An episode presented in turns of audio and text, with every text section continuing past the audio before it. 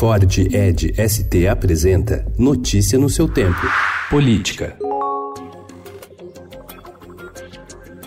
Na véspera do discurso do presidente Jair Bolsonaro na Assembleia Geral da Organização das Nações Unidas, o Brasil ficou isolado do principal foro de discussão sobre o meio ambiente, tema que tem causado desgaste para o governo brasileiro no exterior e que deve ser central na fala do presidente na abertura do encontro da ONU em Nova York. Ontem, líderes internacionais, entre eles o presidente francês Emmanuel Macron, debateram os rumos das florestas tropicais do mundo sem a presença de representantes do governo brasileiro. Depois da tentativa de criar uma CPI para investigar integrantes do Supremo Tribunal Federal, um grupo de 21 senadores prepara uma nova investida contra a Corte. Trata-se de proposta de emenda à Constituição que estabelece prazo para mandato dos ministros do Supremo de 8 a 10 anos, sem a possibilidade de recondução, além de mudar os critérios de escolha dos seus integrantes. Atualmente, os ministros podem exercer o cargo até 75 anos, quando têm aposentadoria compulsória.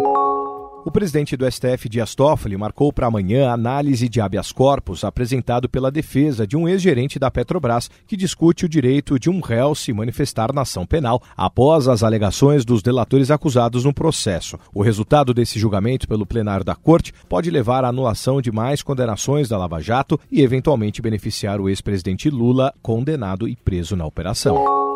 A Polícia Federal afirma ter encontrado uma conversa que indicaria o envolvimento do hacker Luiz Henrique Molição no vazamento de mensagens atribuídas ao então juiz Sérgio Moro, atual ministro da Justiça, e ao coordenador da Força Tarefa da Lava Jato em Curitiba, Deltan Dallagnol, e publicadas pelo site The Intercept Brasil. Segundo os investigadores, o áudio mostra uma suposta conversa com o editor do site, Glenn Greenwald. O jornalista não é investigado no caso. Molição foi preso na quinta-feira passada passada em Sertãozinho, São Paulo, na segunda fase da Operação Spoofing. Notícia no seu tempo. É um oferecimento de Ford Edge ST, o SUV que coloca performance na sua rotina até na hora de você se informar.